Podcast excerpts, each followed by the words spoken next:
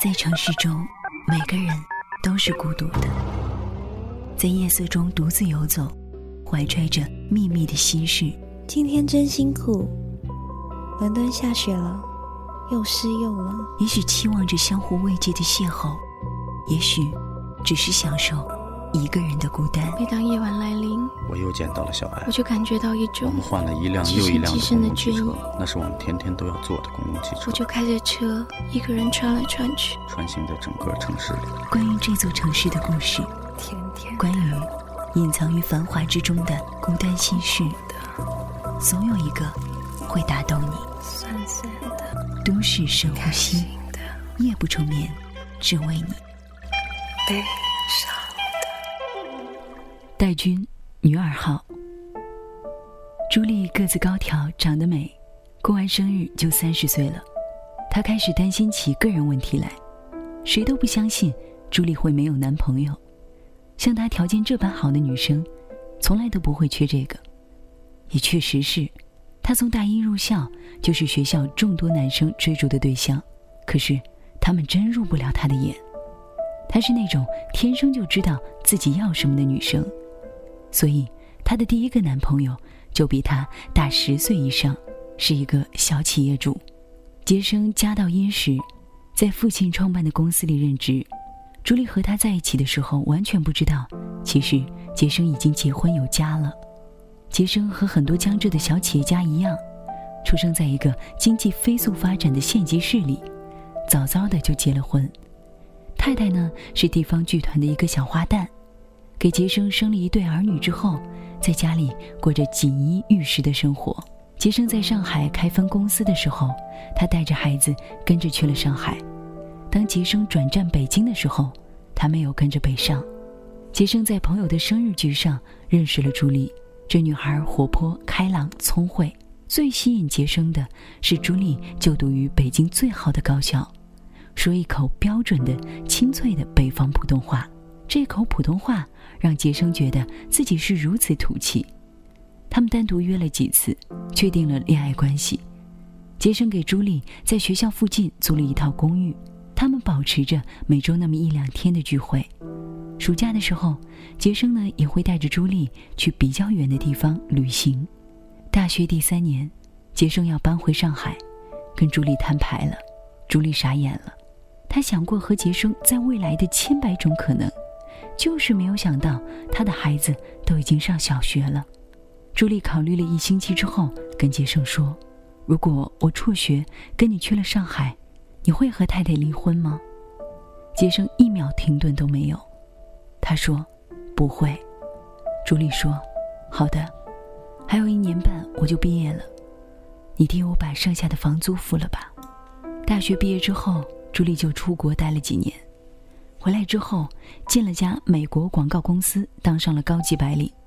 他身边依然有很多的追求者，可是他还是对同龄男生没有兴趣。他的眼光已经磨得很利，可以很快剖析清楚对手。那些青涩男生让他觉得索然无味。他的工作环境唯独不缺的就是优质男士，懂生活又时尚，会制造浪漫和情调。最重要的是。相当多的一部分还非常多金，这样的男士才是唯一能抓住朱莉的。可是让他觉得尴尬的是，这个行业的特殊性决定了，这些优质男士一半是 gay，一半已经成家，一半人喜欢和朱莉一起玩，像好姐妹一样，而另一半只想和朱莉谈恋爱，寻找失去的未婚感觉。朱莉在这两拨人当中徘徊。生活不乏味，可是呢，也不够精彩。他转战了好几轮，都是和有妇之夫来纠缠。渐渐的，他开始觉得疲惫。他在想，自己的那个最对的人，到底存不存在呢？三十岁生日的前夕，他给身边玩的特别好的几个男人发了一条短信，内容是：“我觉得好害怕，下周我就三十岁了，一个人。”我晚上已经不敢关灯睡觉了。你愿意娶我吗？他倒了杯红酒，窝在沙发里，捏着手机等回复。第一个短信来自于 gay 蜜跟蜜说：“取取取，明天咱们就领证去。”他笑了笑，继续等。许久，他最喜欢的那个男人回了他两个字：“呵呵。”朱莉知道，她这辈子可能永远都是女二号了。有的人在少女时期是个小花旦，慢慢的长成了大青衣，遇到事情又客串了一下刀马旦。随着年龄的增长，就算是变成了老旦，也是佘太君一样的强势女主角。而朱莉，她在应该当女主角的时候，却已饰演了女二号。就算她美如晴雯，心比天高，最后还是落得命比纸薄啊。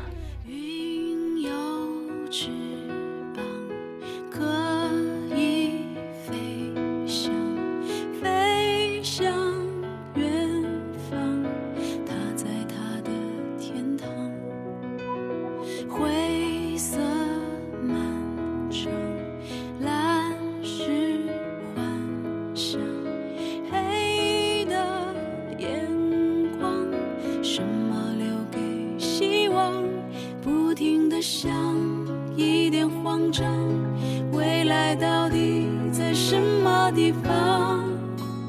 是一粒沙和一道光，刺痛了眼睛中